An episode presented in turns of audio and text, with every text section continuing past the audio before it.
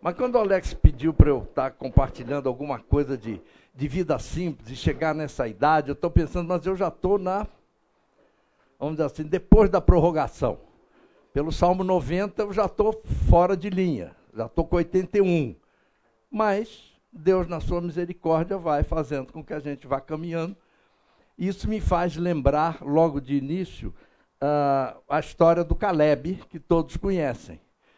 Quando ele chegou lá para Josué, disse: oh, Josué, é alguma coisa que Deus prometeu lá atrás. Se vocês forem ver em, em Josué capítulo 14, ah, quando os filhos de Judá chegaram a, a Josué e Gilgal, e Caleb, filho de Jefonel, Quenezeu, lhe disse: Você sabe o que o Senhor falou a Moisés, homem de Deus, em Cades Barneia, a respeito de mim e de você. E aí ele vai falando por aí afora de tudo aquilo que foi prometido. E agora, agora que o Senhor me conservou com vida, como prometeu, uh, ah, 45 anos se passaram, e ele tinha 40. Então já era mais velho do que eu sou agora, desde que o Senhor falou essas palavras a Moisés. Então ele foi e cobrou de Josué cumprimento da promessa, e Josué o abençoou e deu a cidade de Hebron a Caleb, filho de Jefoné, para ser herança dele. Por isso, Hebron passou a ser de Caleb, filho de Jefoné, o Quenezeu, em hebraico até o dia de hoje, e ele, ele venceu todos, os, o texto nos fala dos anaquins, que eram gigantes ainda que pertenciam ali, ele com os 85 anos, disse, tem coisa para fazer que ainda não foi feita, e eu preciso fazer, e Deus tem me conservado assim até aqui. Na, no mesmo sentido, a gente vai ler lá em, em Eclesiastes, capítulo 9, o verso 10, que é bastante conhecido nosso também, uh, um texto que a gente tem que parar para pensar e é para todos nós, independente de idade. Quando o autor de Eclesiastes, o pregador, ele diz o seguinte: tudo o que vier às tuas mãos para fazer, faça-o conforme as suas forças porque na sepultura, que é para onde você vai, não há obra, nem projetos, nem conhecimento, nem sabedoria alguma. Então, tudo que tiver as mãos para fazer. Então, não importa a idade, mas especialmente na idade avançada, com as limitações naturais da idade, nós temos que continuar fazendo aquilo que Deus quer que a gente faça. E a gente pode fazer isso uh, considerando algumas coisas. Vocês são todos aqui mais novos que eu. E eu fico feliz de ver alguns com o cabelo embranquecendo, etc., mas isso não quer dizer nada, porque tem os shampoos próprios aí para isso, etc., está tá tranquilo. O importante é o seguinte: como é que é o seu projeto de vida? Eu vou falar rapidamente de uma caminhada minha, que muitos conhecem, mas para chegar onde eu acho que é o ponto mais importante aqui. Uh, eu me converti, eu nasci numa família cristã, mas isso não queria dizer nada, mas eu me converti como pré-adolescente, tendo nove anos de idade, e com a minha conversão, algumas coisas se firmaram. A primeira delas é viver uma vida querendo agradar a Deus. Logo depois, na minha adolescência, eu conheci a Ruth, minha esposa, e aí eu passei a ter uma segunda prioridade na minha vida. Eu quero casar e ter filhos. Nosso propósito eram seis, acabaram só quatro. Eu acho que foi, e só teve meninas e nenhum menino. Eu acho que foi misericórdia de Deus, porque os nomes que eu queria para os meninos eram Godofredo, Sebastião, etc. E aí a, a, a, o pessoal não gostava muito. Godofredo era o nome de família, Sebastião é o nome que eu gostava, etc. Mas aí foram só meninas, então não houve nenhum conflito nesse sentido. Não estou falando mal nem de Sebastião, nem de Godofredo, mas eram, mas eram nomes que eu queria. Então, mas talvez por isso Deus preservou a Ruth, foram só quatro meninas. Mas oito netos sete meninas e um menino. Agora, uma bisneta e um bisneto a caminho. Ora, a minha, meu propósito naquela vida, de pré-adolescente e adolescente, era servir a Deus e casar e ter família. Então, isso norteou a minha caminhada. Paralelamente a isso, eu sempre quis ser engenheiro civil. Eu amava construção até hoje, eu me envolvo com construção enquanto posso, de alguma maneira. E aí a minha caminhada foi muito interessante, porque eu queria casar. Eu não queria demorar muito a casar.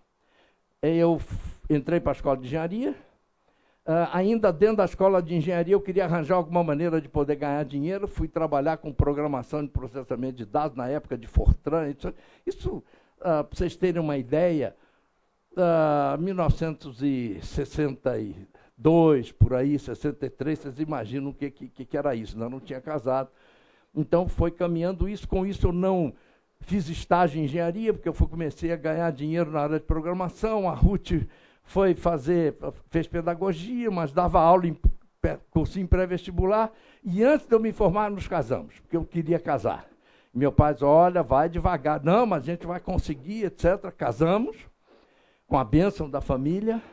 E a Ruth ganhava mais ou menos quatro, cinco vezes mais que eu. Ela me sustentou no início de casado. Eu fui dependente da Ruth, com muita alegria, e ela também. A coisa foi indo, foi indo, até que eu comecei a ganhar mais que ela, e antes de eu me formar, minha filha mais velha nasceu. Bom, aí eu já estava no SERP, embora terminando a escola de engenharia, fiz o primeiro concurso do SERP como analista de sistemas, etc. Uma caminhada grande. Terminou a escola, mas eu sempre quis ser engenheiro. Acabei descobrindo uma empresa que eu gostava, eu fui lá, o camarada me, me aceitou, me, me empregou e até não abaixou o meu salário, era o dobro do engenheiro recém-formado na época, uma série de circunstâncias, etc. E aí foi caminhando. Então, e dali, trabalhando de um lado, no outro sempre com engenharia, e a Ruth uh, não era mais professora a partir do nascimento da nossa filha mais velha, que eu disse, não, eu vou cuidar das crianças. E fomos caminhando assim, envolvidos no trabalho da igreja, e a coisa indo. E a gente ganhando, trabalhando de várias maneiras, em várias empresas, etc. Cheguei a ser diretor de uma empresa de engenharia. Aí depois, não, vou montar a minha empresa. Aí montei a minha empresa. E a coisa foi de vento em popa. E a gente foi caminhando. E também envolvido com a igreja. Eu estou dizendo isso aqui porque, apesar de toda a ênfase do trabalho que a gente tinha, eu não perdi de vista, pela graça de Deus, essas duas prioridades: o servir a Deus e a minha família. A minha família era. Então, embora eu quisesse ganhar dinheiro e ganhava dinheiro, eu trabalhava tranquilamente, sabendo que aqueles dois valores eram os mais importantes para mim. Mas eu dei duas mancadas nesse período. Primeiro lá atrás, por causa do casamento com a Ruth, e depois, mais tarde, com a minha empresa começando. Que bancadas eu estou dizendo assim? Porque eu tive oportunidades maravilhosas, essas duas que eu vou citar, que eu, por priorizar o meu trabalho e o meu projeto naquele momento, eu perdi duas boas oportunidades. Um, quando eu estava ainda solteiro e antes de entrar para a escola de engenharia e queria entrar para casar, etc., teve um acampamento internacional das ACMs em Amsterdã. Eu tinha estado num em Piriápolis, mas era da América do Sul, e eu fui convidado para ser líder do grupo de brasileiros que iriam, que eu já tinha participado lá. Eu disse: não, eu não vou, porque a minha prioridade é fazer esse cursinho vestibular, terminar o meu terceiro ano do, do colegial, porque eu quero entrar na escola de engenharia e que eu quero casar logo. Meu pai até disse: olha, você pode ir, não é uma semana que vai invalidar isso, mas eu estava com aquele negócio. Não, eu não vou. Não fui. Abri mão do convite. Fizemos uma viagem missionária no interior da Bahia, voltei com hepatite. Fui internado perdi a, a vestibular daquele ano. Então, não fui no acampamento, perdi aquela oportunidade e não fiz vestibular e não entrei na engenharia. Tudo bem. Passados os anos, início da minha empresa, tudo bem, tal, de vento em popa, as quatro filhas já, a mais nova tinha nascido em 74, isso foi em 75.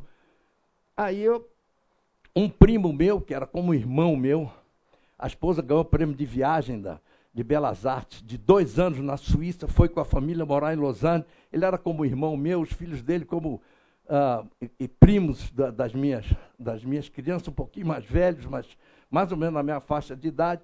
Ele alugou um apartamento grande para poder receber a gente lá. Ficou dois anos na Suíça e disse: Zé Remígio, vem passar pelo menos o mês de julho aqui. Vamos. Eu digo, Zé, eu não vou porque estou começando a empresa. Eu vou priorizar aqui a empresa, a gente precisa desenvolver isso aqui, etc. Então eu perdi a oportunidade de ir com a minha família, passar um mês e depois uma outra oportunidade no outro ano, em Lausanne, com meu primo, que era como se fosse meu irmão, e não fui. Ele sentiu muito, Passado um tempo, eu digo, mas que bobagem que eu fiz. Que decisão que eu tomei, porque eu priorizei a coisa errada. Então, eu estou dizendo isso porque às vezes a gente está diante de nós de opções interessantes que vão acarretar num certo atraso nos nossos empreendimentos puramente humanos e de ganhos, etc. E a gente toma decisões erradas. Então a gente pode tomar essas decisões erradas, mas a gente pode pensar o que, que vale mais para a minha família e para a minha caminhada. Então, isso tudo depois foi caminhando. Chegou um ponto que eu fui para o seminário, fechei a minha empresa. Muitos conhecem aqui a, a caminhada. Ela... Mas o que acontece é o seguinte: cheguei agora nessa idade. Então, estou aqui com 81 anos. Eu, durante a minha caminhada toda de vida, que foi de muitas coisas interessantes. Envolvido com, paralelamente à minha ação uh, empresarial e como profissional, etc., envolvi com o Hospital Evangelho do Rio de Janeiro, que eu cheguei a ser tesoureiro, depois presidente.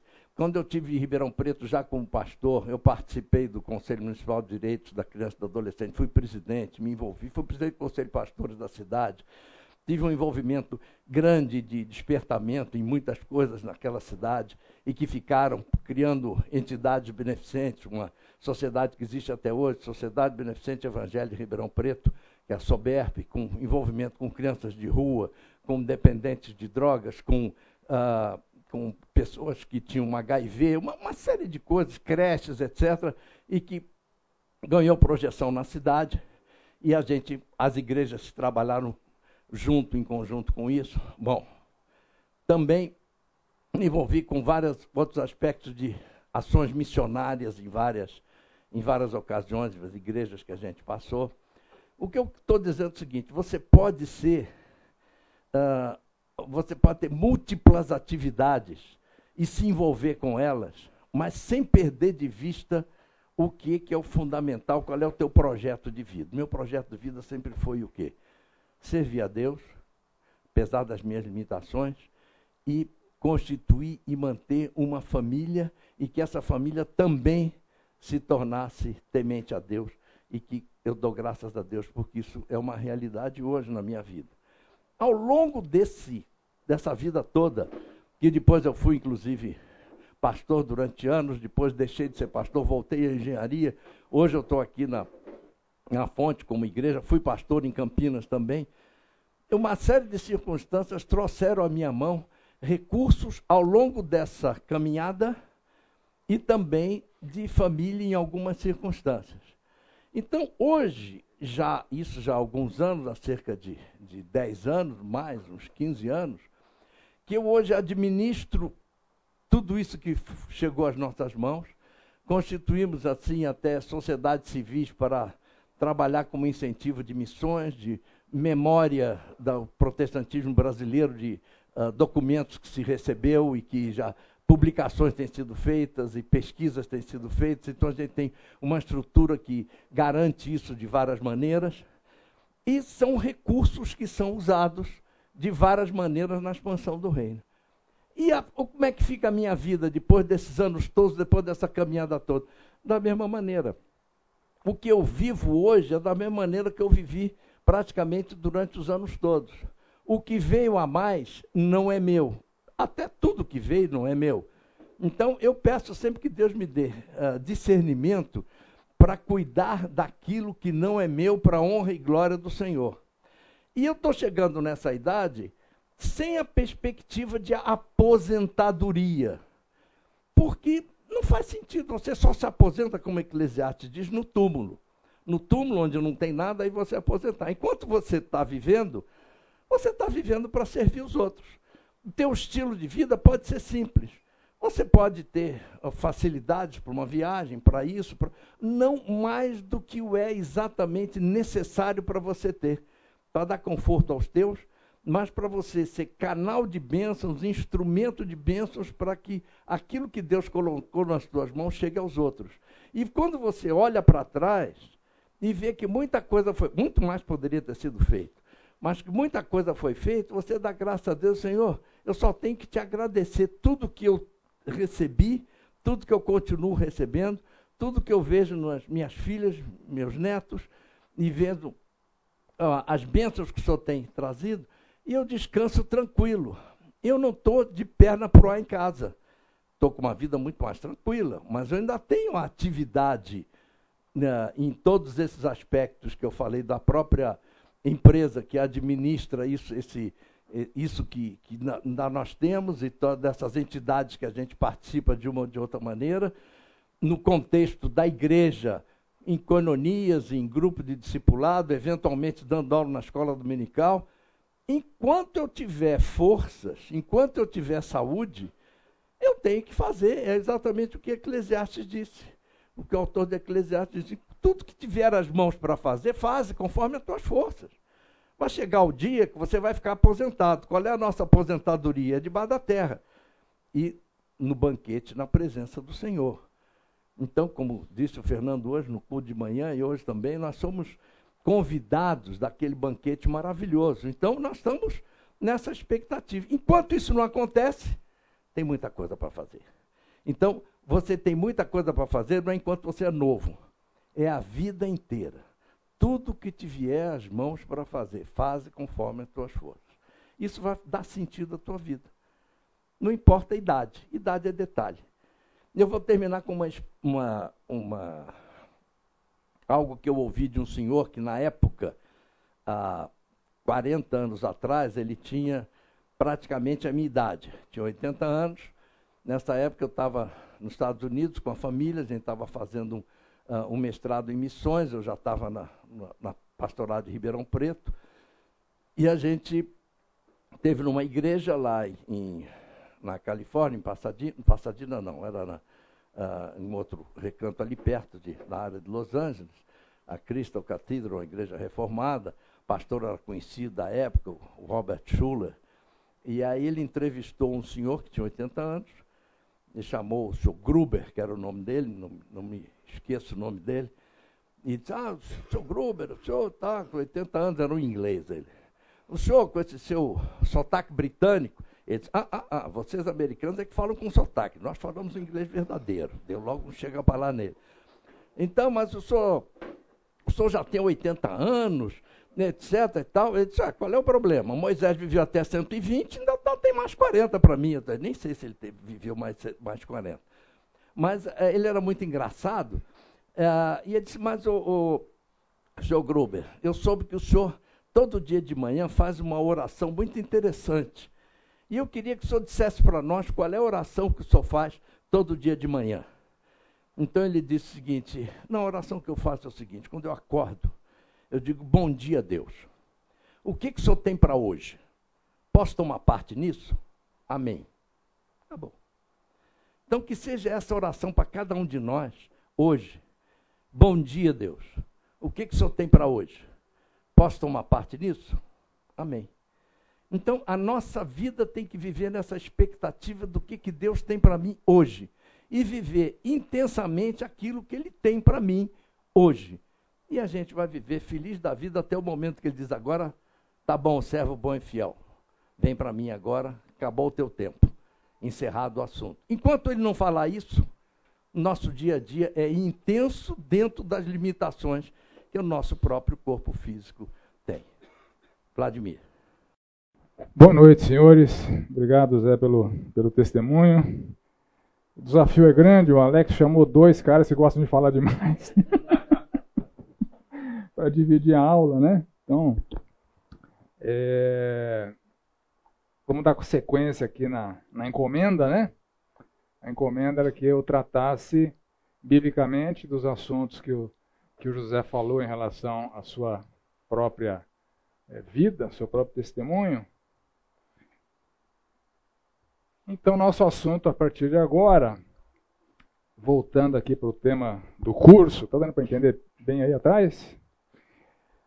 Finanças e o reino. Então alguém me abordou na porta, opa, dinheiro, então hoje eu venho, né? Eu não sei o que você quer ouvir, eu sei o que você vai ouvir. Talvez você se decepcione, mas é, a mensagem de Deus nesse particular é muito clara, muito consistente, e nós vamos ver um, um substrato desse assunto que é tão vastamente tratado em toda a Escritura. Eu vou falar de dois assuntos aqui, se o tempo permitir. É...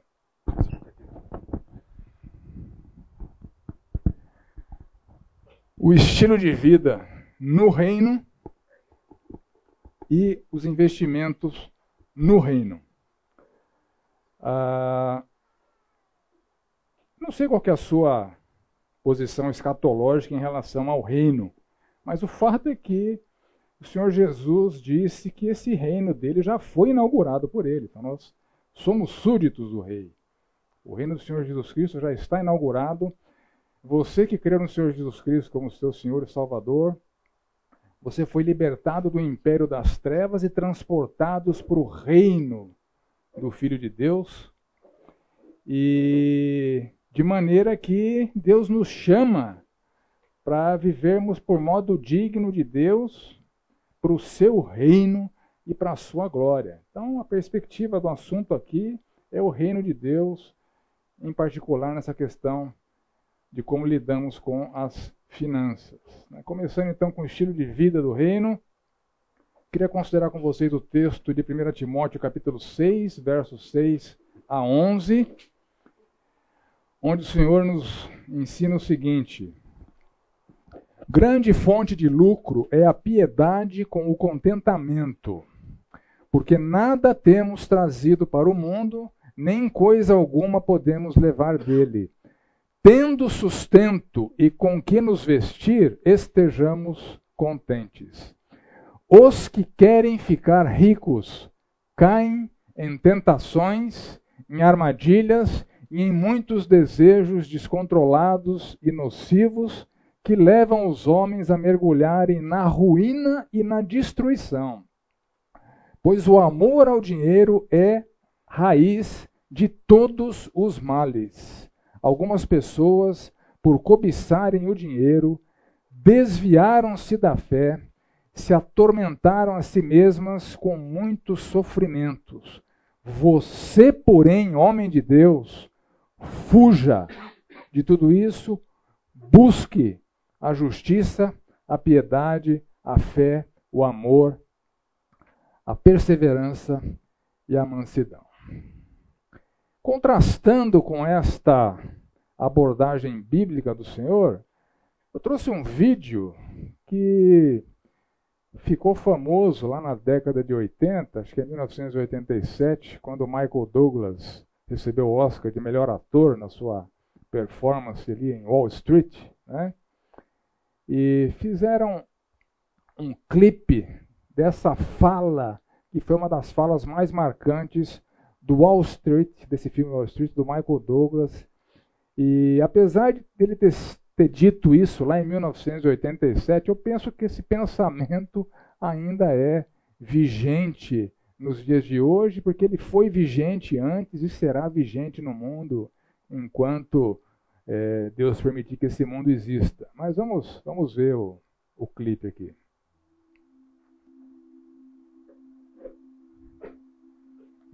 Greed é ganância. The new law of evolution in corporate America seems to be survival of the unfittest.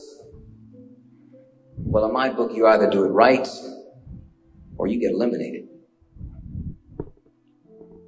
In the last seven deals that I've been involved with, there were 2.5 million stockholders who have made a pre-tax profit of $12 billion. Thank you. I am not a destroyer of companies. I am a liberator of them.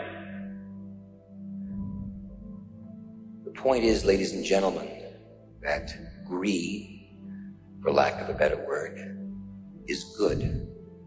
Greed is right. Greed works. Greed clarifies, cuts through, and captures the essence of the evolutionary spirit. Greed in all of its forms. Greed for life, for money, for love, knowledge, has marked upward surge of mankind, and greed, you mark my words, will not only save Teldar paper, but that other malfunctioning corporation called the USA. Thank you very much. Então, na contramão do que Deus diz, Michael Douglas disse que a ganância é uma coisa boa, não é só boa, ela salvaria a empresa que ele estava intervindo e salvaria a nação. A ganância seria a salvação da nação. Contrastando com esse pensamento, nós vemos o Senhor Jesus ensinando o seguinte: ninguém pode servir a dois senhores, porque ou há de odiar a um e amar o outro, ou se dedicará a um e desprezará o outro. Não podeis servir a Deus e a Mamon. Mamon, a palavra de origem aramaica que significa essa personificação da riqueza enquanto um Deus no qual as pessoas depositam suas ambições, suas aspirações, a sua confiança, a sua dependência, as suas vidas. Não dá para servir as duas coisas ou Michael Douglas, ou a Bíblia. Você escolhe. E nós estamos aqui diante de dois caminhos e uma decisão que faz parte da nossa caminhada com Deus. O caminho que eu estou chamando aqui dos iludidos, dos que amam o dinheiro, dos que sofrem com isso, sofrem aflições e cometem pecados nessa jornada. E o caminho que eu estou chamando aqui dos iluminados, daqueles que amam a Deus, que desfrutam de satisfação com pouco e que são ensinados por Deus sobre ações que eles devem buscar ter para manter a vida em conformidade com o que o Senhor ensina. Começando a partir do texto que nós lemos, né, com os textos em vermelho que eu destaquei, que compõem o que eu estou chamando aqui de o caminho dos iludidos. E o primeiro ponto que eu quero abordar com vocês, a primeira é, aflição do caminho dos iludidos, é que é, os que querem ficar ricos caem. Quedas. Caem em quê? Que o texto fala. Primeiro, caem em tentações. E o Senhor Jesus fala, né? Não terás outros deuses diante de mim. Isso é Jeová falando ali em Êxodo. O Senhor Jesus fala é, através de Paulo, fazei, pois, morrer a vossa natureza terrena, a prostituição, impureza, paixão lasciva, desejo maligno e a avareza, que é idolatria. Além da idolatria, e aqui eu queria que a aula fosse mais participativa, mas não vai ser possível, então é, vocês vão ter que se satisfazer com os meus exemplos. Além dessa tentação da idolatria, Há outros pecados que são inerentes a esse estilo de vida que idolatra mamon, que está atrás do enriquecimento, que vive em função do aumento da renda, que vive em função dos prazeres que um patrimônio abastado, para não dizer abestado, pode viabilizar. Além da idolatria, a gente vê casamentos destruídos. A pessoa entra numa empreitada de altas horas de trabalho, atrás de dinheiro, atrás de dinheiro, atrás de dinheiro, e o casamento acaba.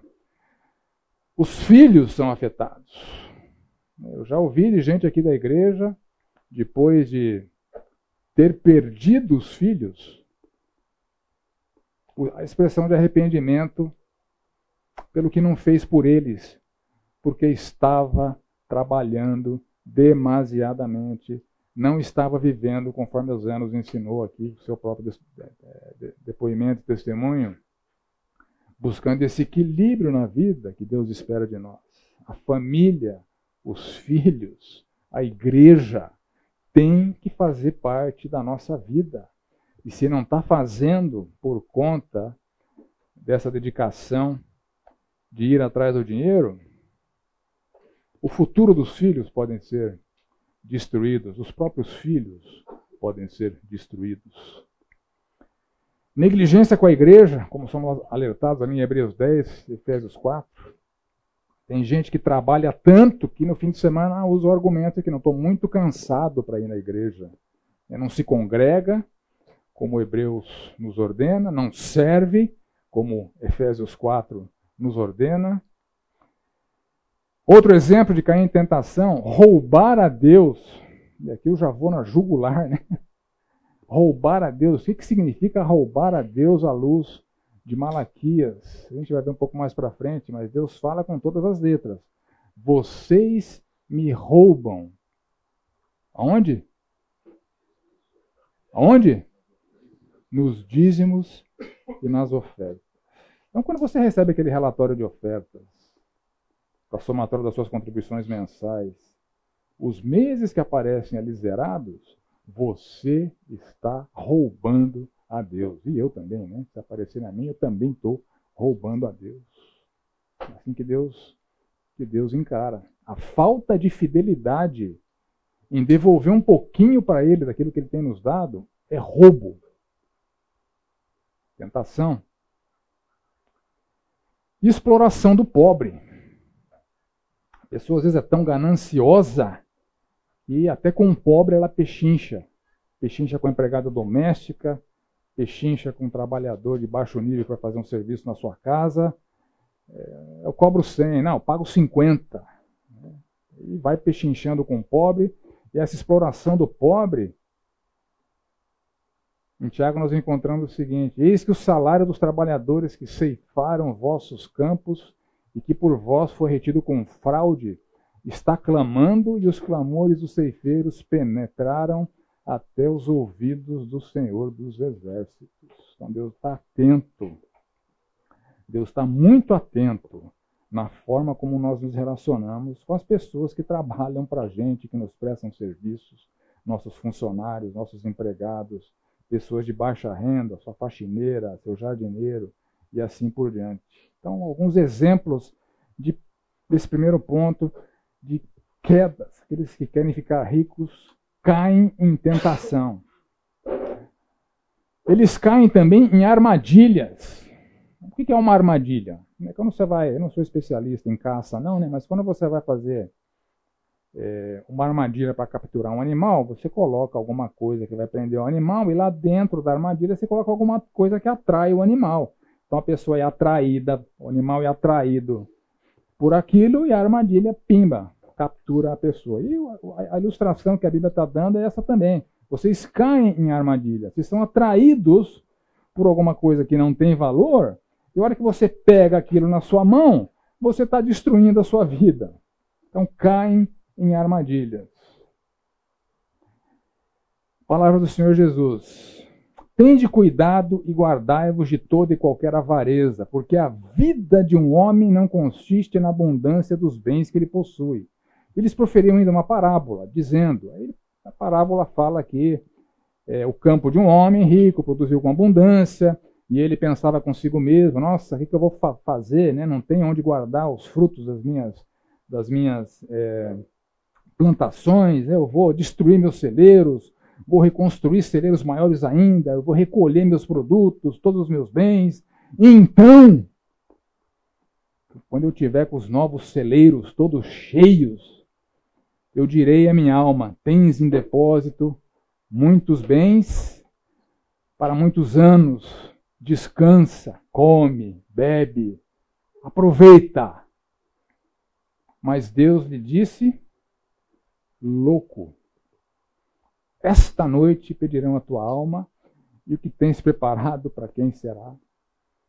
E tem gente que vive essa experiência, né? queima a vida para acumular, acumular, acumular, nunca se farta de acumular, de acumular, de acumular, e quando ele pensa que vai desfrutar, já é chamada, já, já tem a chamada para tumba, acabou. Vai deixar aí o genro folgado, né? O filho vagabundo, que vai torrar tudo. Armadilhas, exemplos de armadilhas que nós podemos vivenciar, desperdiçar a vida, como o Senhor Jesus tratou na parábola, confiar na segurança do dinheiro e não confiar em Deus. Isso é uma armadilha. Permanecer ignorante em Bíblia. Tem gente que trabalha tanto,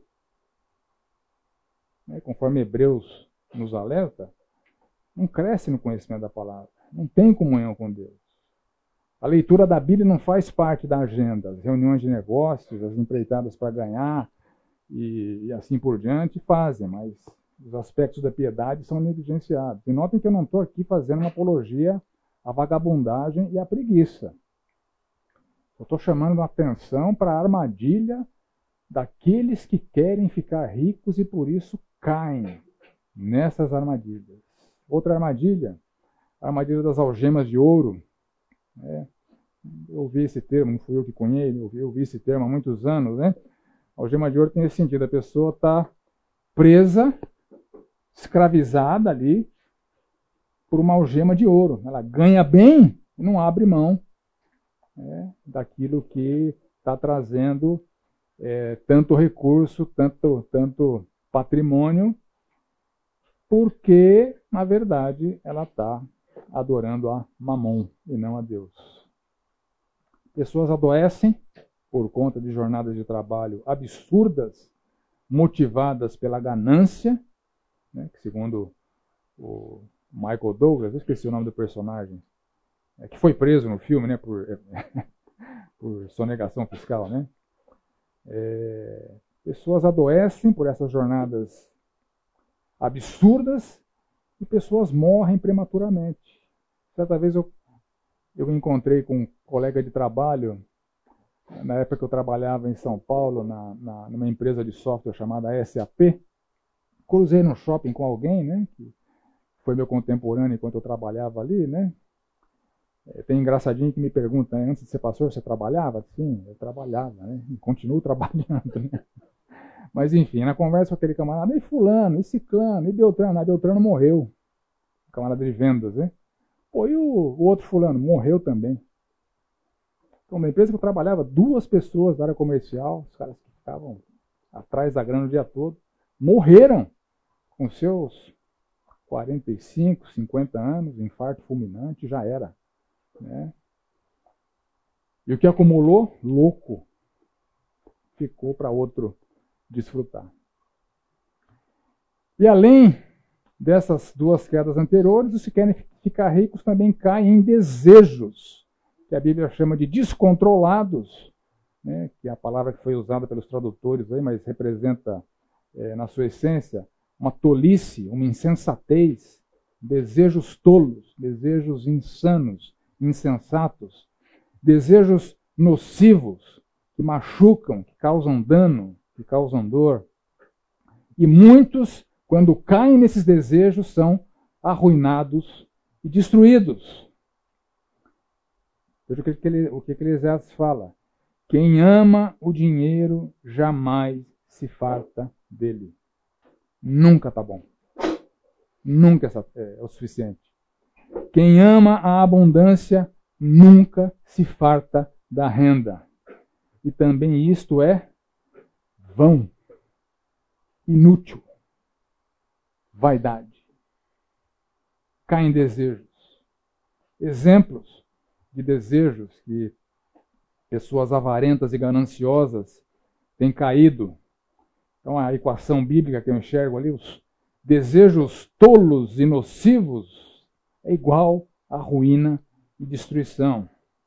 Hedonismo. Hedonismo é ter prazer em coisas que não tem, não tem a ver com, com o reino de Deus. Tem muito prazer nessas coisas a ponto de comprometer a sua piedade. Então, prazer na ostentação. Você encontra prazer na ostentação, você está caindo num desejo tolo, nocivo, que está causando a sua ruína e a sua destruição. Prazer no consumo desenfreado, né? como Salomão, né? não neguei nada para os meus olhos, tudo que meus olhos viram e eu quis, eu, eu tive. Tem gente que é assim, né? Tudo que vê, eu quero isso, eu quero as melhores camisas, as melhores marcas, os melhores calçados, os melhores relógios, os melhores carros, e, enfim. É, tem gente que tem um prazer, né? encontra muita satisfação nesse consumo desenfreado. Queda, tolice, coisa nociva que está levando à ruína e à destruição. Prazer na própria capacidade. Né? Certa vez eu ouvi de alguém, né? trabalhar nesse projeto para mim foi mais prazeroso que um orgasmo. Né?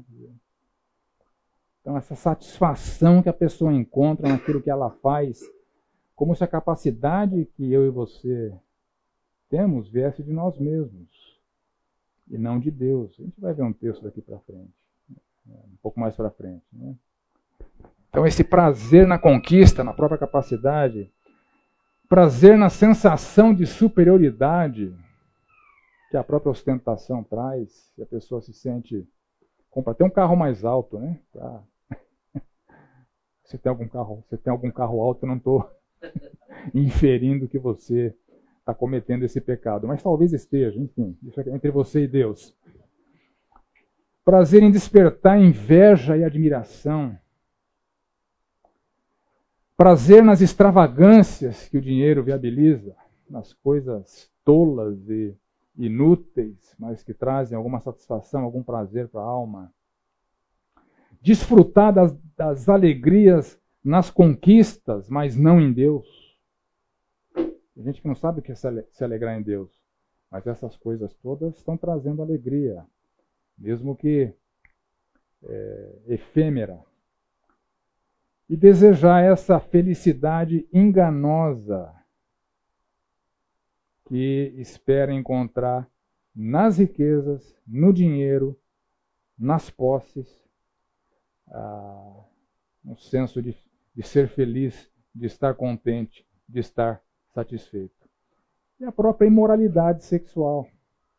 Não é comum nesses ambientes em que gananciosos estão comprometendo valores da Bíblia, caírem em tentações. Né? O camarada sai de casa, uma mulher despenteada, vai para o trabalho, encontra as mulheres todas produzidas, volta para casa, a mulher continua despenteada porque trabalhou o dia todo. Eu cansei de ver, cansei de ver gente sucumbindo ao adultério nesse ambiente é, profissional desconectado da vontade de Deus. Então, na era, antes de ir para Aliás, Alex, o Alex me disse que eu posso judiar de vocês, né? então não tem intervalo. Né? Lembrei, agora, né? Então, você quer tomar uma água, bebe depois. Mas se tiver com muita sede, precisar ir no banheiro, poupe-nos, né? Você pode se levantar e ir no banheiro, não vai ter problema não. Não faz aqui dentro não, tá? É, então, na era desse materialismo evangélico, que é uma filosofia, eu diria, predominante na igreja evangélica brasileira, na igreja que apregou a prosperidade e não os valores verdadeiramente bíblicos, Mamon é o Deus que está sendo adorado. Jeová, o Deus, é um utensílio que se utiliza para viabilizar a prosperidade, os prazeres, que é o fim. É aquilo que o avarento, que o ganancioso está atrás. Então é assim que funciona. Para muitos crentes isso é normal. É a vida que muitos crentes têm levado. Adoração a Mamon, Jeová é o gênio da lâmpada. O que a pessoa quer de fato é desfrutar dos benefícios da riqueza. Isso é ruína e perdição. Contrastando com essas perniciosas realidades, encontramos ali o Senhor Jesus falando através de Paulo: revistam-se do Senhor Jesus Cristo e não fiquem premeditando como satisfazer os desejos da carne. Quedas. Além das quedas, a segunda aflição que os gananciosos e avarentos, os que querem ficar ricos, encontram, é o que é, no verso 10 nós lemos ali: Pois o amor ao dinheiro é a raiz de todos os males. Então, a segunda aflição são as malignidades inerentes a uma vida que está vivendo em função do amor a mamon do amor ao dinheiro. Então, a raiz aqui dá a ideia de alguma coisa que, que nutre e que suporta a, a árvore ou a planta. Então, o amor ao dinheiro, ela ele, ele nutre e sustenta, e aqui é um, é um hebraísmo, né, todos os males. É um, é um exagero comum no pensamento hebraico, mas a ideia é que é a seguinte: grande parte dos males dos homens e da sociedade está relacionado ao amor ao dinheiro. A fome está relacionada ao amor ao dinheiro. O desemprego está relacionado ao amor ao dinheiro.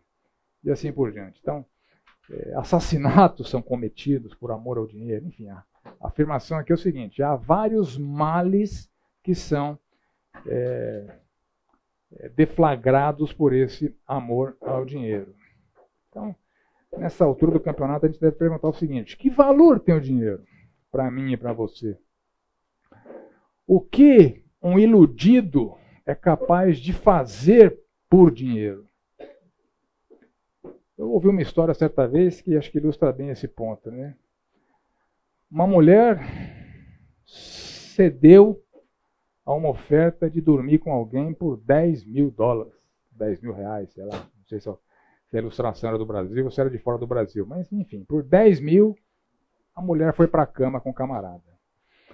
Próxima vez que o camarada encontrou com a mulher, ele perguntou: Você topa por 100 reais? É a resposta foi: Você pensa que eu sou o quê? Não, que você é, eu já sei, né? Só quero saber o, o quanto você admite, né? Por quanto você admite o que você é. Então, o que você é capaz de fazer por dinheiro? Que males as pessoas são capazes de cometer por dinheiro? Eu já disse, né? Opressão do pobre, isso é uma malignidade que o amor ao dinheiro traz. A elastificação da ética, né? Então, nem sei se existe esse, esse verbo, né? Por isso que eu pus entre, entre aspas, então considerei um neologismo, né? Tem gente que compromete facilmente a sua ética cristã se há um ganho financeiro na jogada. Isso envolve, eventualmente, é, corromper pessoas e ser corrompido, né? Comprar fiscais, né?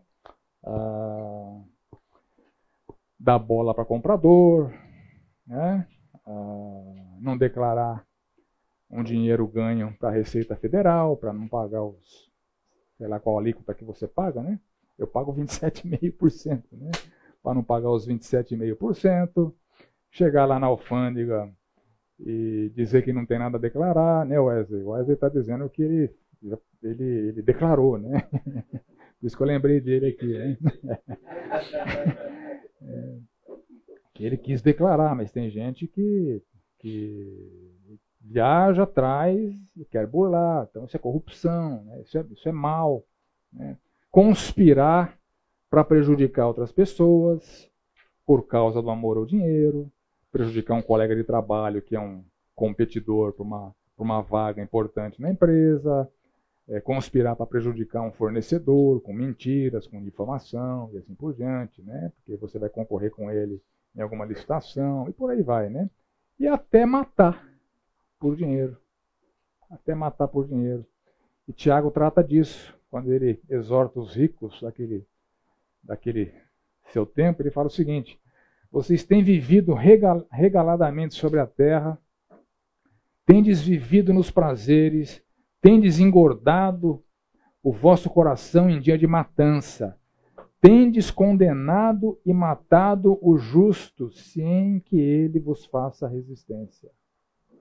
É uma, uma acusação séria. Muitos ricos da igreja estavam envolvidos com assassinato de pessoas que, de alguma maneira, eram ameaçadoras para os seus negócios. Malignidade. E a terceira aflição, desvio da fé.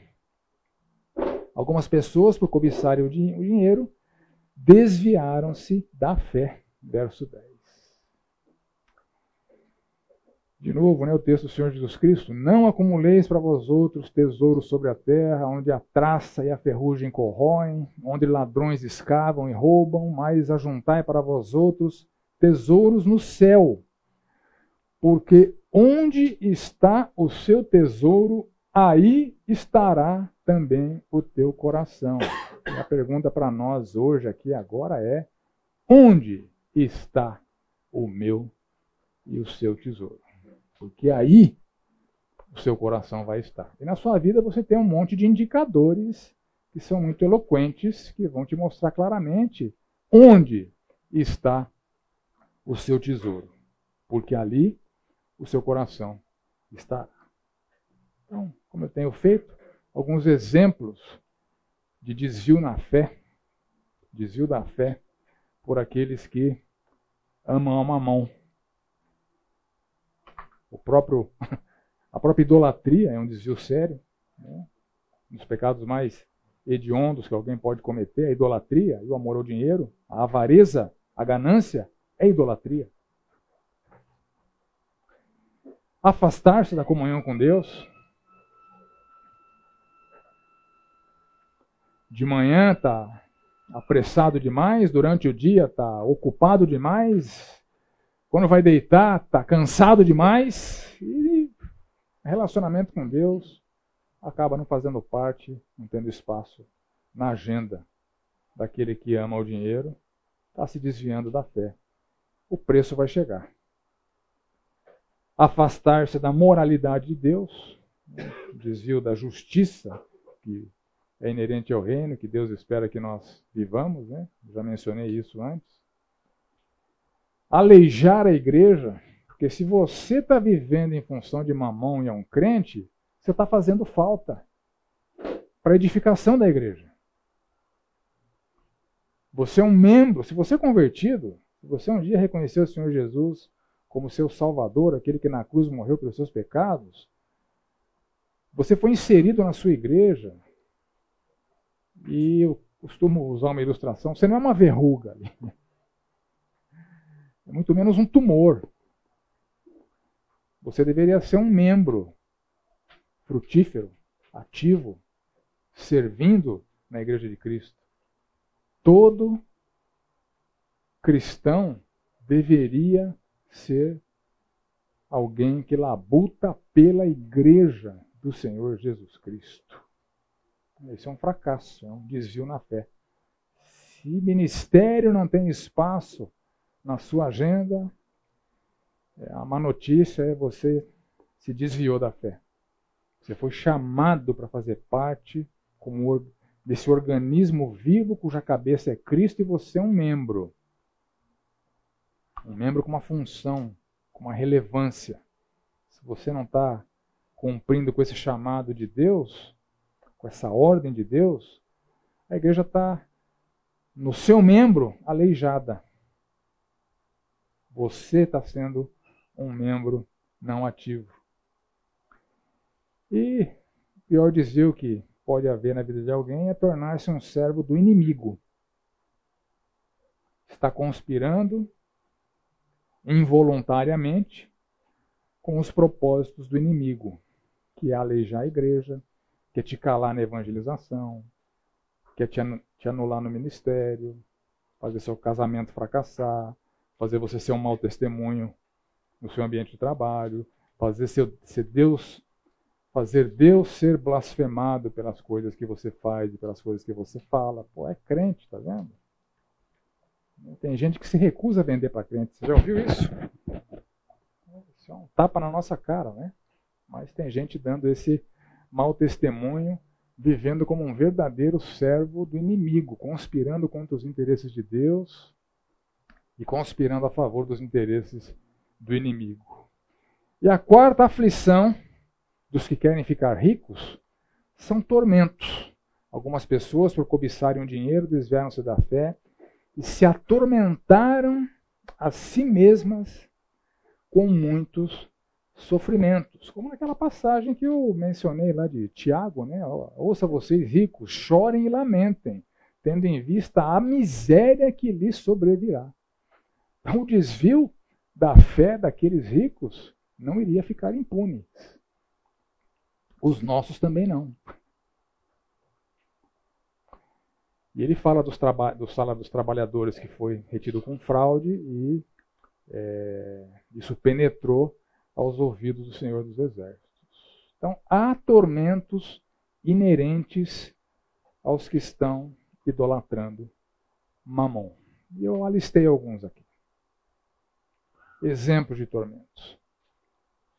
Sofrer com filhos desviados, porque não discipulou seus filhos, não investiu na vida deles, e vê hoje os filhos destruídos e tem remorso com isso, tem uma profunda tristeza. Eu conheço gente, tenho, tenho é, uma pessoa muito querida que vive essa realidade.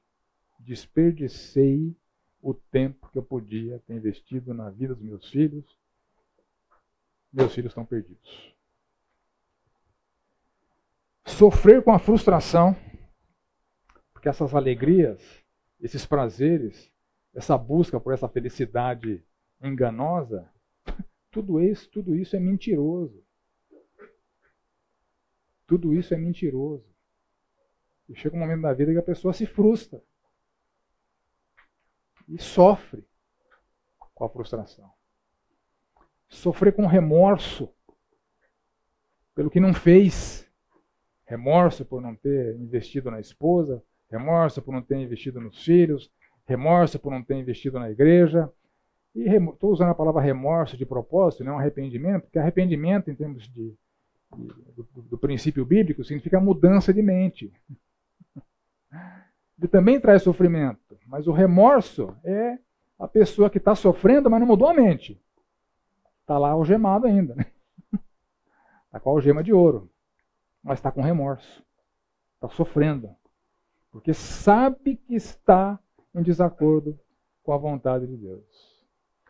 Alguns sofrem com depressão, porque não encontra nos prazeres da riqueza e nas alegrias do hedonismo é, razão para viver e sofre quando percebeu, como o Senhor Jesus disse, que foi um louco, porque queimou a vida por nada. Chegou no fim da vida, com a conta bancária cheia e com uma, um rastro de destroços e de sucatas espirituais. E sofrer com a severidade disciplinar de Deus. Eu preguei sobre isso alguns domingos atrás. Né? O Filho de Deus, aquele que é Filho de Deus, acaba sendo disciplinado por Deus, por amor, uma tentativa de restauração à sanidade, à santidade. É, mas a disciplina ela é invariavelmente sofrida. Então, sumarizando aqui o caminho dos iludidos, quatro aflições que o texto nos traz: quedas, malignidades, desvio da fé, tormentos. Entramos então, a partir de agora, no caminho dos iluminados, o caminho daqueles que estão dando ouvidos ao que o Senhor fala. E o texto nos traz algumas ações que desenvolvem virtudes que nos levam a desfrutar de bênçãos do Senhor. Que ações são essas? A primeira ação é a própria ação de desfrutar. No começo do texto ele fala: grande fonte de lucro é a piedade com o contentamento. Grande fonte de lucro, e a palavra aqui grande é mega, é uma mega fonte de lucro. A piedade, a vida andando com Deus, dentro da vontade de Deus, em serviço a Deus, cuidando da família, cuidando da igreja de Deus, cuidando da vontade de Deus, cuidando de honrar a Deus em todos os seus caminhos. A piedade com o contentamento, com pouco, porque não trouxemos nada para o mundo, não vamos levar coisa nenhuma desse mundo, tendo sustento e com que nos vestir, estejamos contentes. Então, o que Deus está dizendo, você não precisa de nada mais do que sustento e vestuário para estar contente. Se está buscando contentamento em coisas além disso, você está num caminho enganoso. Fonte de lucro aqui, literalmente, ele está usando um termo que é usado para dinheiro, né? ganho, riqueza. Então há uma riqueza, um ganho excepcional, um mega ganho, quando alguém não descuida da piedade, vive contente com pouco.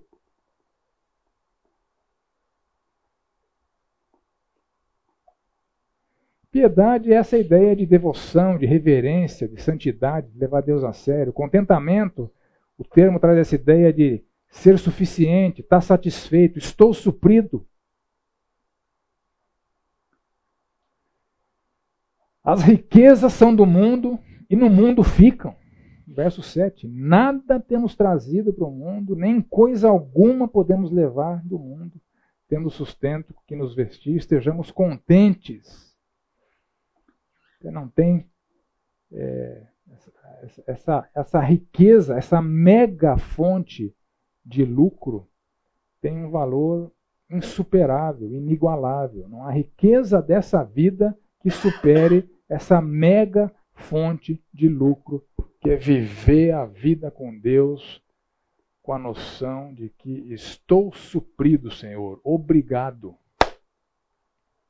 Estou satisfeito que o Senhor me der além de vestes e sustento é graça, é bênção, é favor não merecido.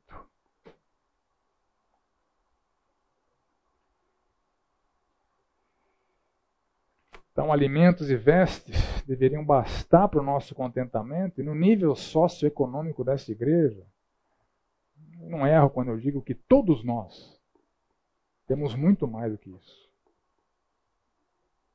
Então, à luz que, do que o texto está falando, todos nós temos motivos para estarmos muito, muito, muito, muito satisfeitos. Mega fonte de lucro. Encontrar satisfação com aquilo que o Senhor tem dado, mesmo que seja pouco. E o nosso pouco é muito para muita gente por aí.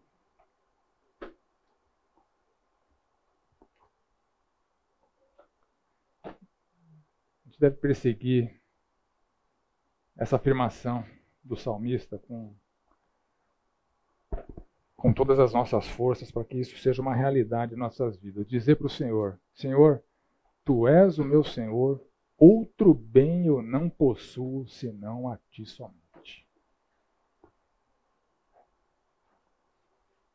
Senhor, outro bem eu não possuo senão a ti somente. Senhor, tu és o bem mais valioso da minha vida. Tua salvação, teu resgate da minha alma, tuas bênçãos não merecidas, teu cuidado por mim. Eu não preciso de mais nada. Segunda ação, além de desfrutar, fugir. Você, porém, homem de Deus, fuja do caminho dos iludidos. Tem hora que não é vergonha fugir, é, é virtude fugir. É uma, é uma vitória fugir. Então, alguns textos que usam essa palavra, fuja dos desejos malignos da juventude, dentre eles a avareza seguramente poderia estar, estar ali alistada. Fujam da idolatria, ganância e avareza é este pecado. E o texto aqui fuja de tudo isso. Eu sintetizei ali no caminho dos iludidos. Então, a fuga vitoriosa. Em primeiro lugar, admita a gravidade do problema. Tem coisas que passam desapercebidas como se fossem inócuas a avareza é idolatria. Isso é muito sério. Roubar a Deus é muito sério. Admita a gravidade do problema. Esquadrinhe seu coração. nosso site tem um guia para você fazer isso. Confesse pecados. Peça ajuda, dependa de Deus. Identifique e abandone os maus hábitos típicos do caminho dos iludidos, materialismo, hedonismo, exibicionismo, mesquinhez, obstinação pelo ganho, enfim, tudo aquilo que a gente falou ali no caminho dos iludidos. Abandone tudo isso. Adote uma postura de vigilância, de autoanálise, de autoexame, para ver se esse pecado, se mamon, né, não tem, né, figurativamente, uma velhinha acesa para mamon né, na sua vida. E valorize a simplicidade, a discrição, e não a ostentação, o exibicionismo. Né? E disponha-se a fazer as devidas correções. E a terceira ação que o texto nos ensina é uma busca.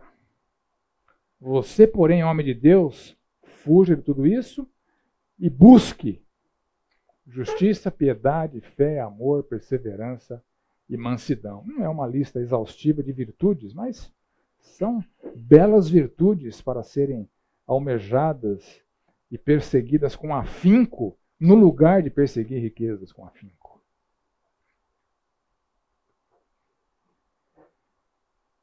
Perseguir virtudes cristãs é algo valioso, querer ficar rico não é. Essa é a mensagem que sintetiza esse texto. Quem ama o dinheiro não tem essas virtudes, porque não as busca.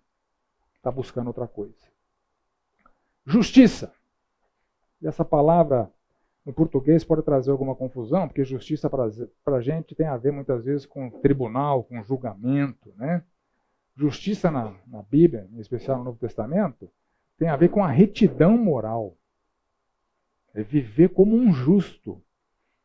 Ter uma vida pautada pelos parâmetros pelos limites, pelas balizas que a Bíblia impõe para que você que foi justificado, você que creu no Senhor Jesus Cristo, foi declarado justo, depois de ser declarado justo, tem um estilo de vida agora, marcado pela moralidade bíblica, pautado no caráter de Deus, que é viver como justo. Então, buscar justiça é buscar viver em todas as áreas da nossa vida em conformidade com os ensinamentos da palavra de Deus.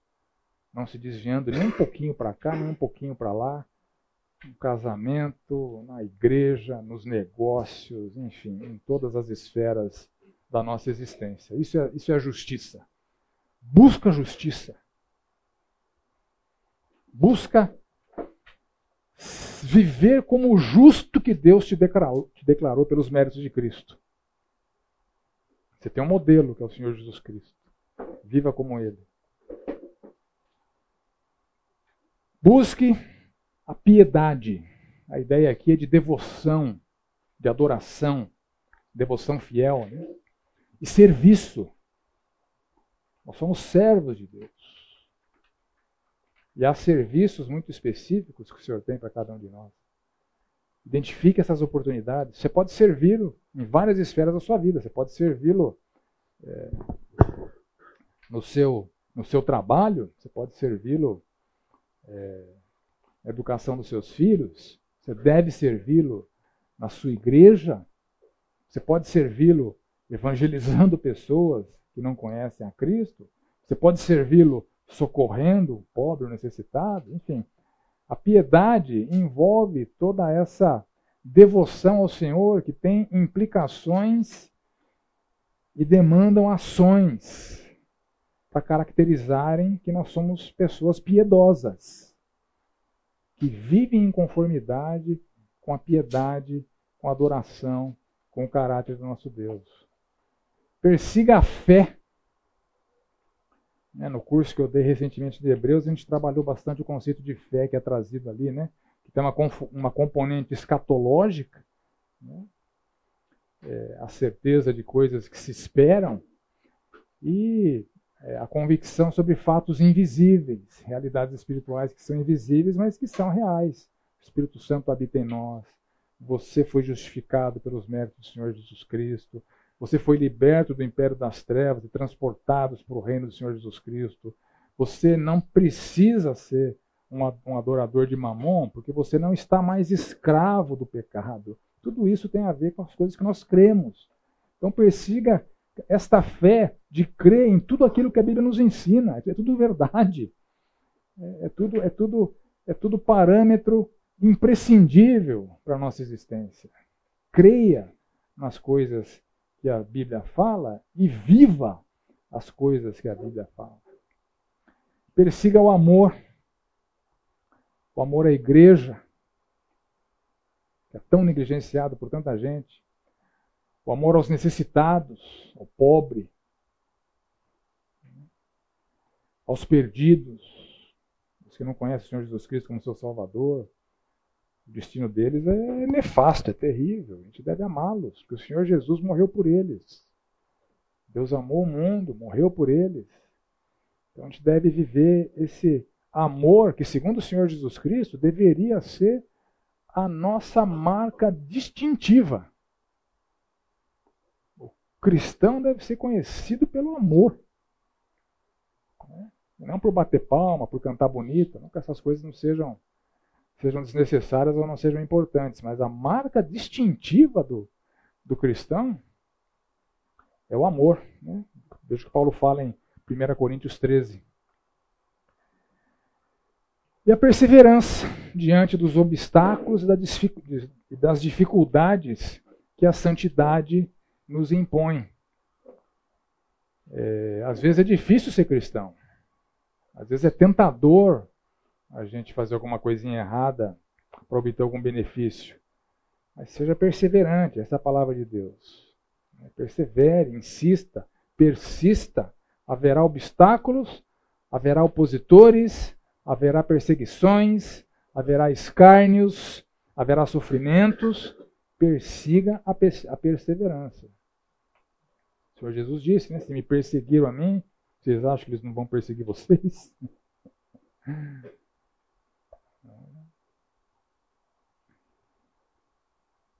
E a mansidão que é honrar o Senhor com a paz relacional. Às vezes dá uma vontade, ele dá um coice, né?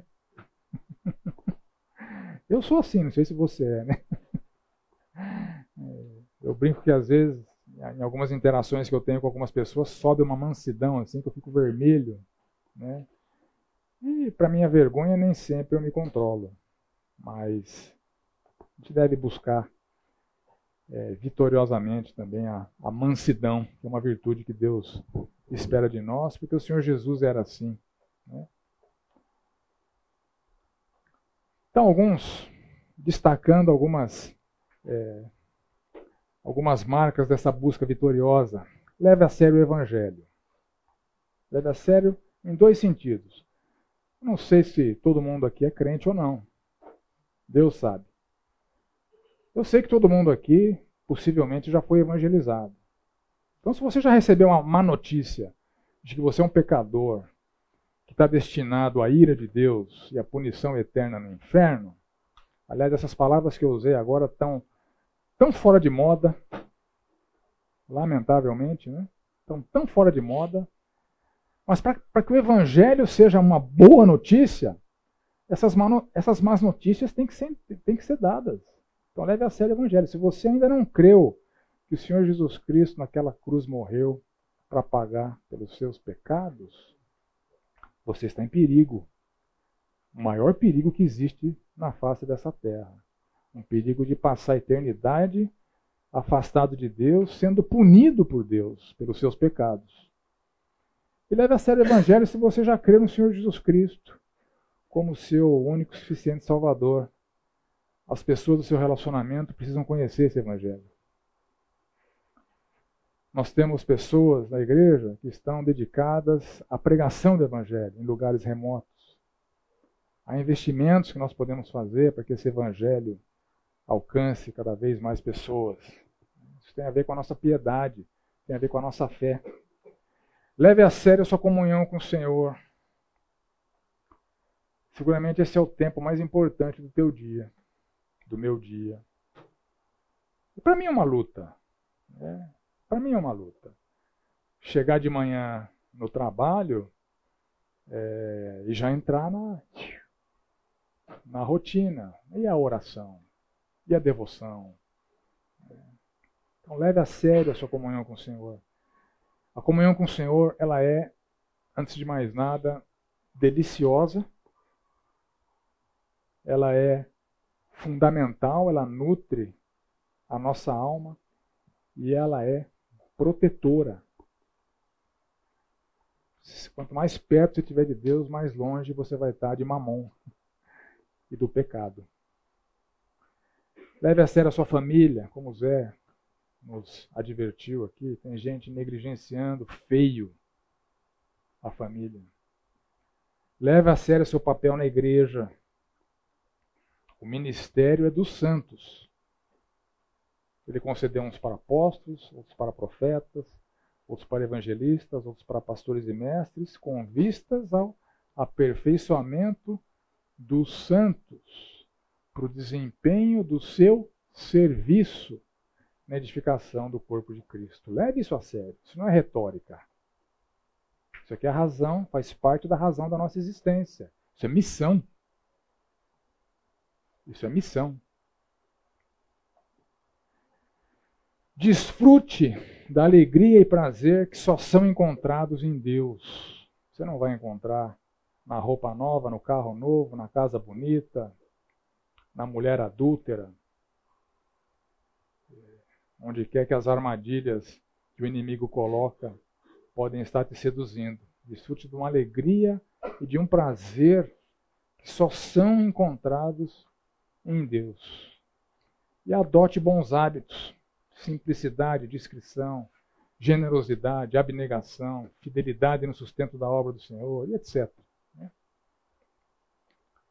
Busque viver para glorificar a Deus, que esse é o nosso chamado, viver por modo digno de Deus, que nos chama para o seu reino e para a sua glória. Nosso chamado, a nossa missão, faz parte da nossa missão também glorificar a Deus. Então esteja atento. Né? Como é que é a oração, Lázaro? Senhor, bom dia. Bom dia, Deus. O que o senhor tem para hoje? Como é que eu posso, tomar parte disso? Isso é viver para o Senhor, viver para glorificar o Senhor. E comprometa-se a honrá-lo em todos os seus caminhos. Se o teu trabalho está te escravizando e essa escravidão está vinculada ao amor a mamon, meu caro, está na hora de mudar de trabalho. Tome essa decisão. Eu já tive que tomar essa decisão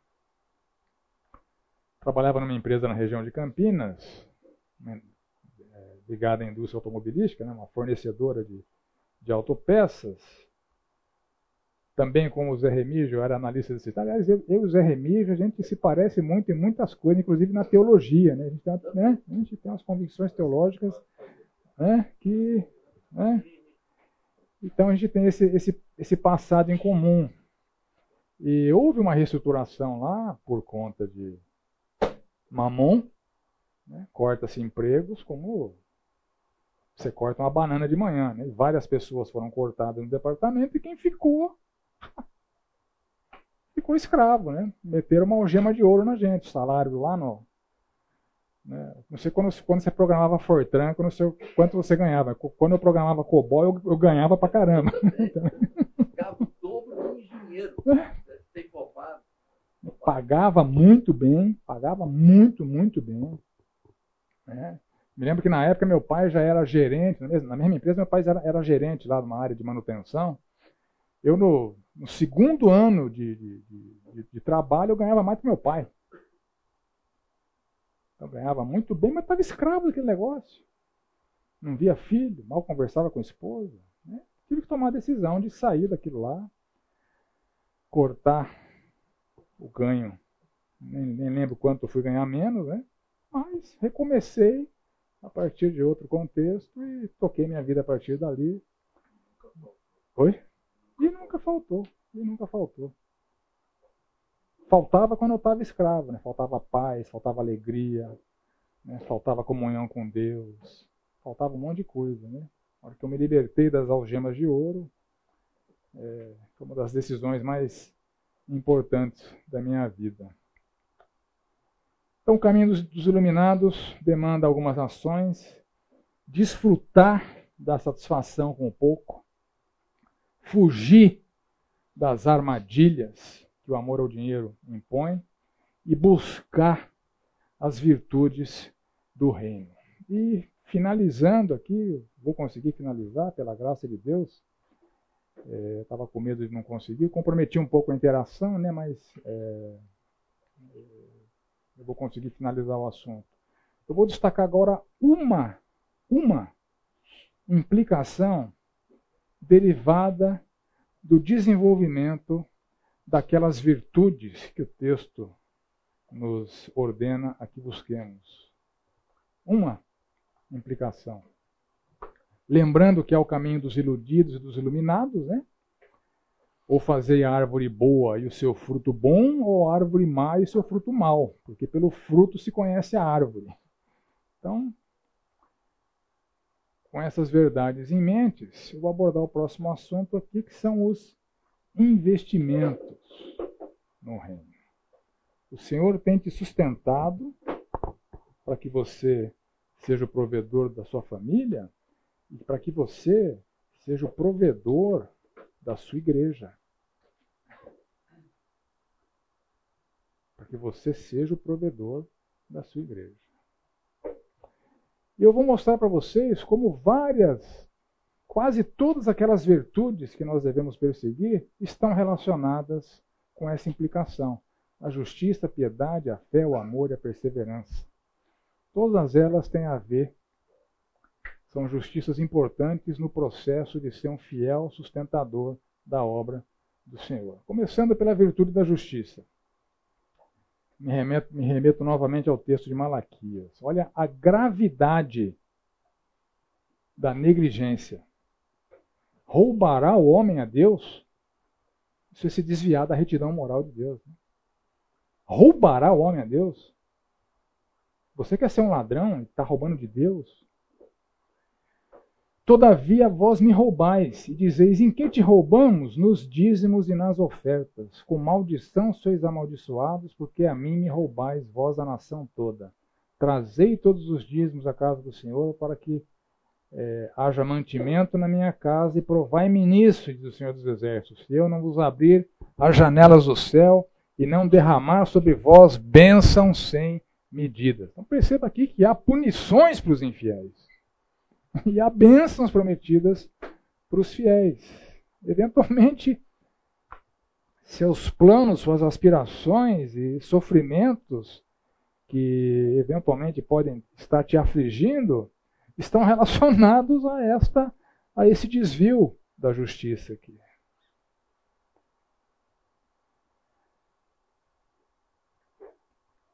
e em relação à qualidade da oferta. Não só a frequência da oferta, frequência diz respeito à fidelidade.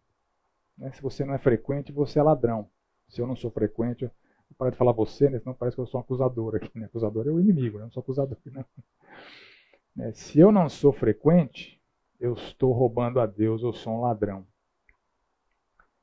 Agora, se eu estou dando a porcaria, o que sobra, a migalha, isso é muito sério, isso afronta a Deus, isso é um desprezo ao nome de Deus. Você vê que se correr o bicho pega, se ficar o bicho come. Né? Se você não, não sustentar, você é ladrão. Se você fizer com a porcaria, você despreza a Deus. Olha só sacerdotes que desprezais o meu nome, vós dizeis: Em que desprezamos o teu nome? Oferecer sobre o meu altar o pão imundo, um pão que não dá para comer. E ainda perguntais: Em que te havemos profanado? Nisto que pensais, a mesa do Senhor é desprezível. Desprezo ao Senhor, né? Quando trazeis o animal cego para sacrificar, isso não é mal. Quando trazeis o animal coxo aleijado ou enfermo, ou seja, oferecer a porcaria para o Senhor é tão sério como roubar o Senhor.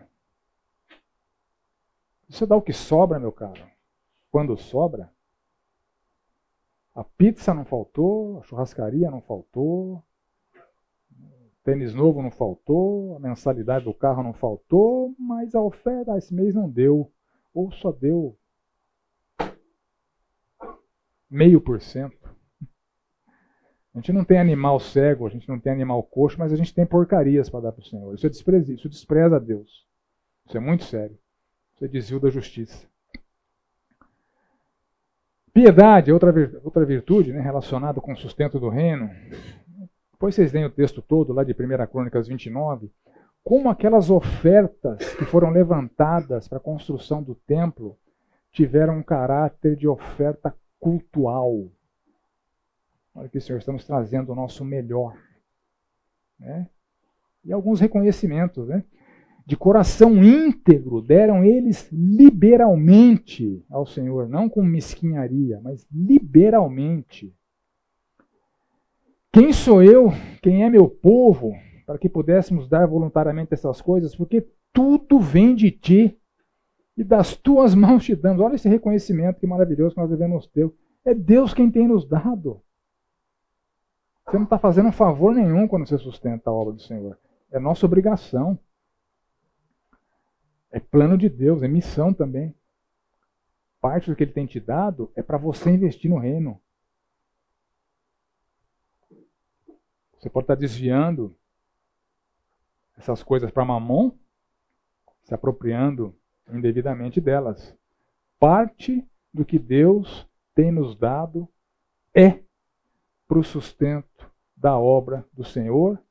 E a gente tem que levar isso para o altar do Senhor com essa atitude de reconhecimento que Ele é o nosso provedor. E como Davi fala, né, toda essa abundância que preparamos para edificar uma casa, ao teu santo nome vem da tua mão e é toda tua. Você percebe a adoração envolvida na oferta? Isso tem que ser um padrão para a gente também. É quando tem um momento no culto lá que você pode levar seu envelope. Ou quando você abre o aplicativo do banco lá para fazer o seu Pix. Reconheça. Deus está te dando. Você está devolvendo parte para os interesses do reino. Com gratidão. Porque parte do que ele tem te dado tem esse destino. Se você não está destinando corretamente, você está se apropriando indevidamente de fazer isso com atitude de adoração, não como algo mecânico, como os fariseus faziam. Né? Vocês dão dízimo da hortelã e doendo, mas negligenciam as virtudes. Vocês têm que fazer as duas coisas.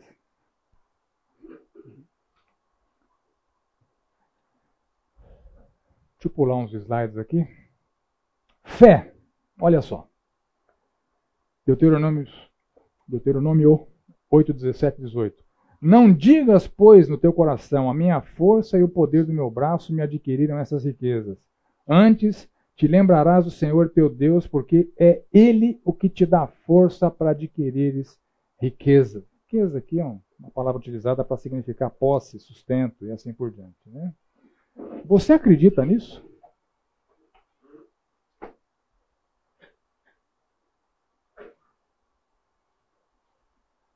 Então, se você acredita nisso, isso tem implicações na tua fidelidade no sustento da obra do Senhor. E o amor, amor à igreja, amor ao necessitado, amor aos perdidos. Depois você lê detalhadamente ali em 1 Coríntios 9, 4 a 11, Paulo fazendo uma defesa do porquê que aquela igreja deveria sustentar a ele e a Barnabé. Né? Ah, então, se você ama a igreja de Cristo, você deve amá-la. Sustentar a igreja, os obreiros do Senhor, deve ser encarado por você como um privilégio, uma honra, poder investir num projeto tão espetacular como é a igreja do Senhor Jesus Cristo. Olha só o que 1 Timóteo 5,17 nos fala. Devem ser considerados merecedores de dobrados honorários os presbíteros que presidem bem, com especialidades que se afadigam na palavra e no ensino. É para pagar, não é para pagar qualquer coisa, é para pagar bem, é para pagar dobrado. Pagar salário bom, salário digno, compatível com, com a comunidade. Certa, vez, certa vez, alguém envolvido com liderança de jovens me reportou que um jovem é, olhou para o carro do Fernando, na época era um Honda Civic. O Fernando não tinha casa, casa própria naquela época, mas ele tinha um Honda Civic. Né? O jovem, ó, meu dízimo, pô, tá, tá indo.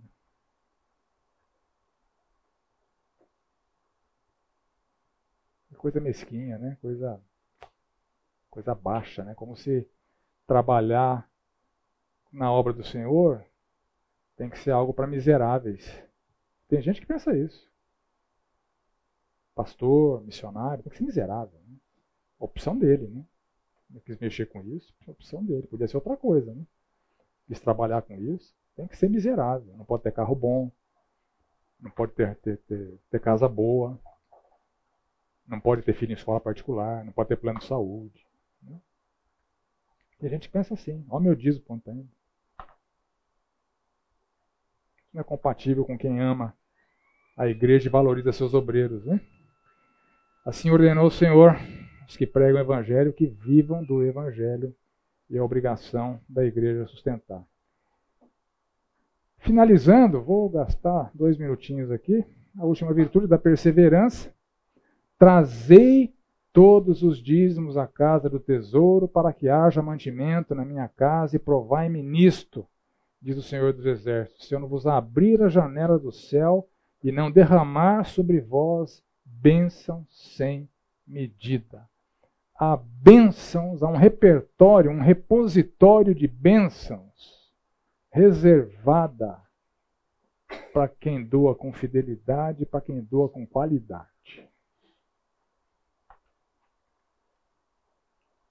Queira desfrutar disso queira desfrutar disso.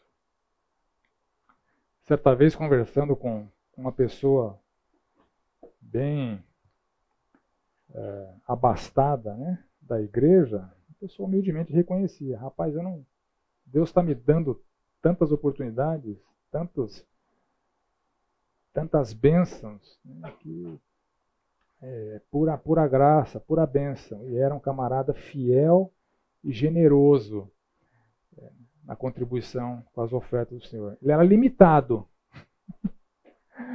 Mas as suas limitações não foram impedimento para o Senhor abençoá-lo materialmente. Materialmente.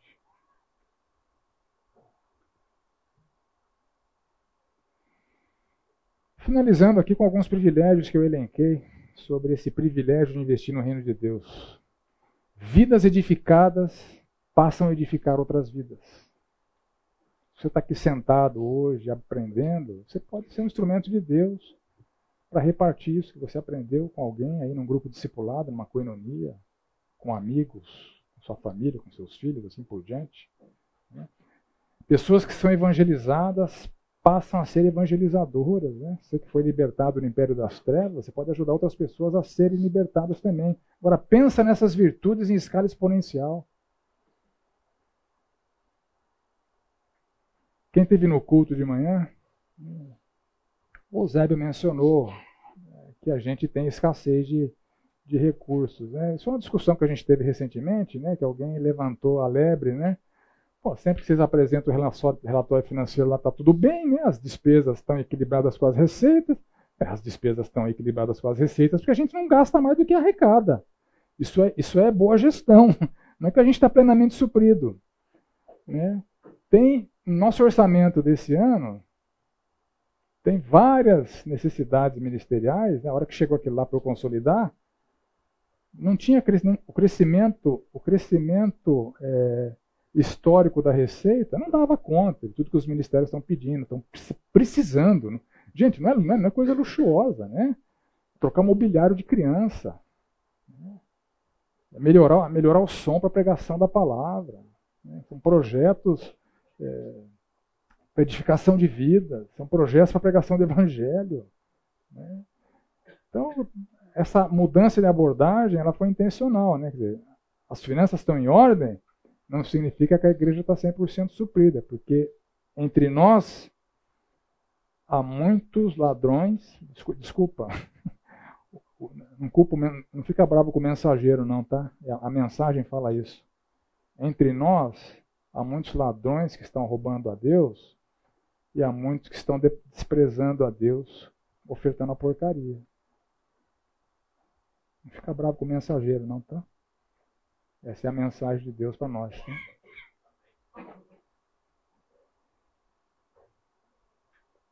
Então, o sustento fiel da obra do Senhor perpetua um legado de bênção, salvação, transformação de vidas, que é uma coisa inimaginável.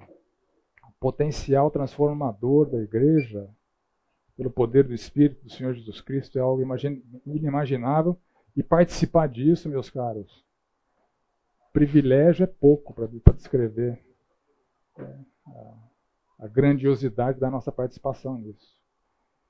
Lembre-se, investimentos no reino são os únicos que perduram eternamente. Você não trouxe nada, você não vai levar nada.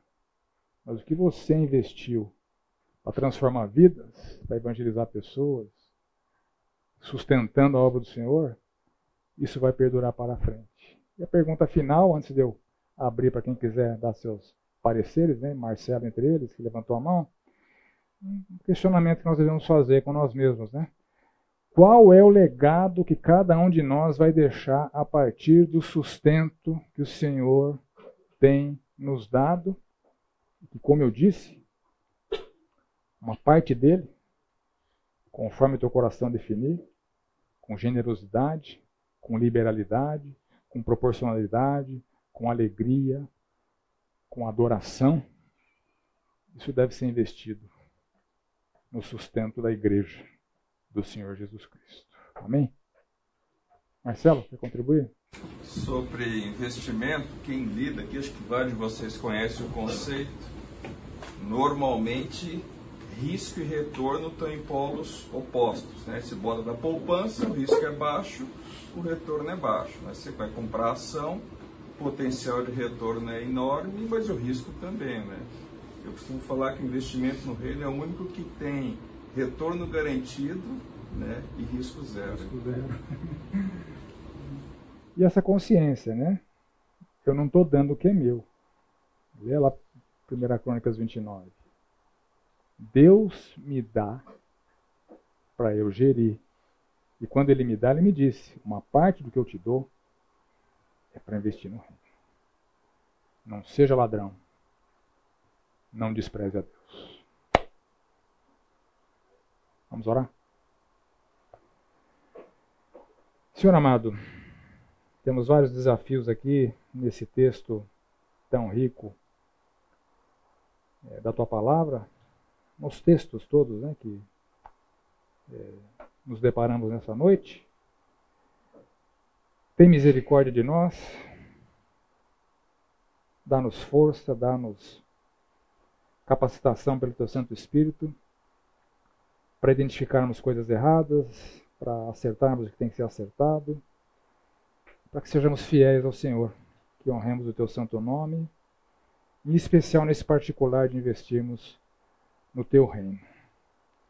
Livra-nos, Senhor, de sermos ladrões do Senhor, livra-nos de sermos, estarmos desprezando o Teu Santo Nome. É assim que oramos, em nome do Senhor Jesus Cristo. Amém.